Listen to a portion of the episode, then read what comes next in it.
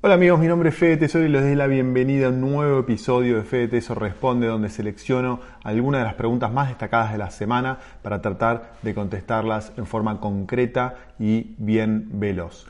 Eh, hoy seleccioné seis preguntas muy interesantes. Antes les quiero comentar que este miércoles 5 de la tarde vamos a hacer una entrevista en vivo a Damián Tabacman. Damián es una de las personas que más sabe de inversiones inmobiliarias de real estate en la Argentina, así que no se la pierdan. La entrevista va a estar muy interesante. Estamos en un momento del sector del mercado inmobiliario en la Argentina muy particular. No hay transacciones. El mes pasado casi no hubo transacciones de compra-venta y todos están a la expectativa de qué puede pasar cuando empiece, cuando abra el mercado luego de la cuarentena aparentemente se viene una baja muy fuerte, pero bueno, qué mejor persona que Damián Tagman para hablar de ese tema. En Buenos Aires se vino el frío, no sé si ven la chimenea acá a mi derecha, eh, así que son las ventajas de trabajar en, en casa. Espero que estén bien cada uno de ustedes. Bueno, vamos con la primera pregunta. La primera pregunta la mandó Alberto y dice, Federico, los dólares en los bancos, ¿hay que sacarlos?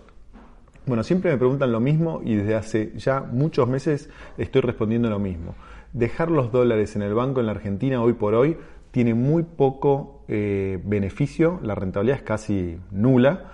Eh, y los riesgos son muy grandes. Pensemos que el gobierno argentino hace varios meses que no deja de sacar nuevas resoluciones para tratar de eh, hacerse con la mayor cantidad de dólares posibles y le está costando un montón. Tenemos un tipo de cambio oficial que está en 70, un tipo de cambio eh, contado con liqui que está en 110 ahora porque lo bajaron con un montón de restricciones, el blue se fue a 120, es decir, estamos en una situación muy frágil. Con esto no quiero decirles que el, ban que el gobierno vaya a, confiscar los dólares que están en el banco de cada uno de, los inversores argentinos, que los pocos inversores argentinos que tienen dólares en el banco, no estoy diciendo eso, lo que estoy diciendo, pero no puedo leer el futuro, lo que estoy diciendo es que el riesgo es alto, eh, y la rentabilidad es nula. Por lo tanto, yo personalmente no tendría dólares en el banco. Eh, pero bueno, cada uno puede hacer con su dinero lo que quiere. Mi punto de vista es que no conviene tener dólares en los bancos argentinos. Martín Guerrero. Fede, ¿qué opinas de invertir en cocheras en edificios? Bueno, Martín, un poco lo decía en la introducción de este video. Creo que el mercado inmobiliario argentino está recién entrando en un periodo de baja muy fuerte. En realidad, antes de la cuarentena, en el año anterior a la, a, la, cuarentena, marzo de este año, ya había habido una baja de entre un 10 y un 15% en los precios.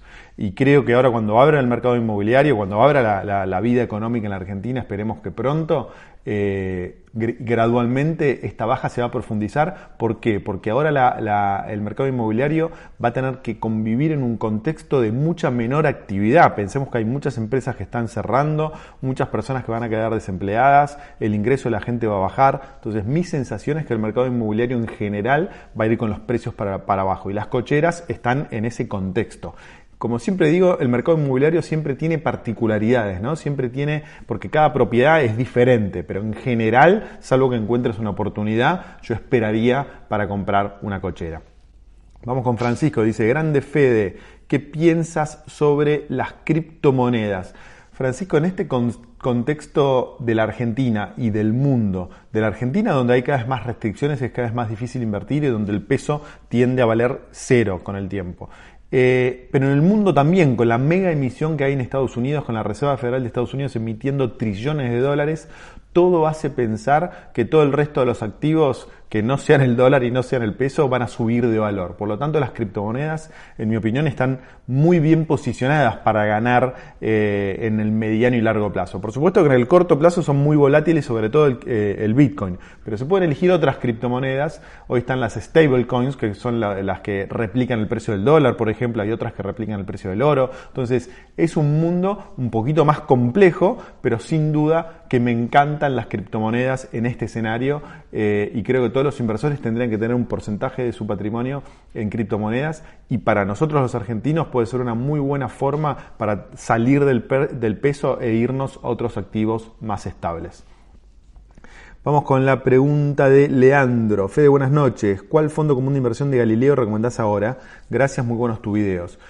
Bueno, Leandro, lamentablemente los fondos en pesos que, replicaban el movimiento del dólar fueron casi destruidos por la CNB. Por lo tanto, lo que sigo recomendando ahora son los fondos en dólares. El Income, que es el más conservador, y el Galileo Event Driven, que es un poquito más arriesgado. El Galileo Event Driven bajó bastante como consecuencia de la crisis del coronavirus y todavía no, se recuperó tanto. Por lo tanto, tiene un lindo potencial de recuperación. El problema es que para invertir en esos fondos tenés que tener dólares. Si tenés pesos, no podés, salvo que vayas por una sociedad de y compres los, los, dólares con cotoa con liquidación. Pero esos son los dos fondos que me gustan.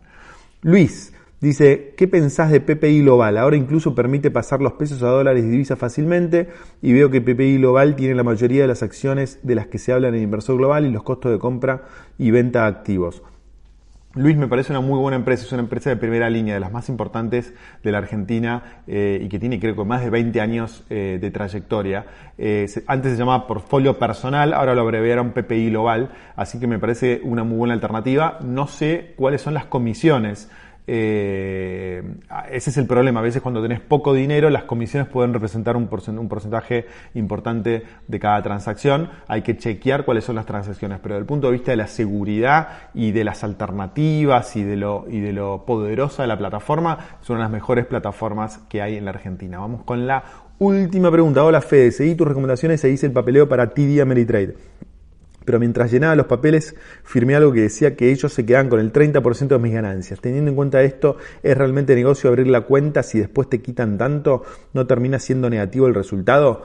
Bueno, en realidad lo que, lo que pasa cuando invertís en un broker de Estados Unidos es que te retienen un 30% de las distribuciones de dividendos o de pago de intereses si compraste un bono. Solamente eso, no te retienen nada de ganancias de capital. ¿Qué quiere decir ganancia de capital? Si compras a 10 y vendes a 20, vas a ganar 10 sobre esos 10 no te retienen nada. En cambio, si compras una acción que vale 10 y te paga todos los años 1 de dividendos, te retienen el 30% de ese pago de dividendos. Lo bueno es que esa retención la podés tomar a cuenta de los pagos de impuestos en la Argentina. Pero bueno, eso no, no hay otra forma de zafar y es así. Cuando invertís afuera tenés que pagar ese impuesto. Bueno, con esto terminamos. Acuérdense de acompañarme el próximo viernes 5 de la tarde en el vivo que vamos a hacer con Damián Tabacman para hablar del mercado inmobiliario argentino. Les mando un abrazo enorme. Espero que estén bien. Si tienen preguntas, dudas, sugerencias o experiencias, eh, pónganlas acá abajo que vamos a estar todos muy contentos de mirarlas. Les mando un abrazo grande y nos vemos pronto. Chao.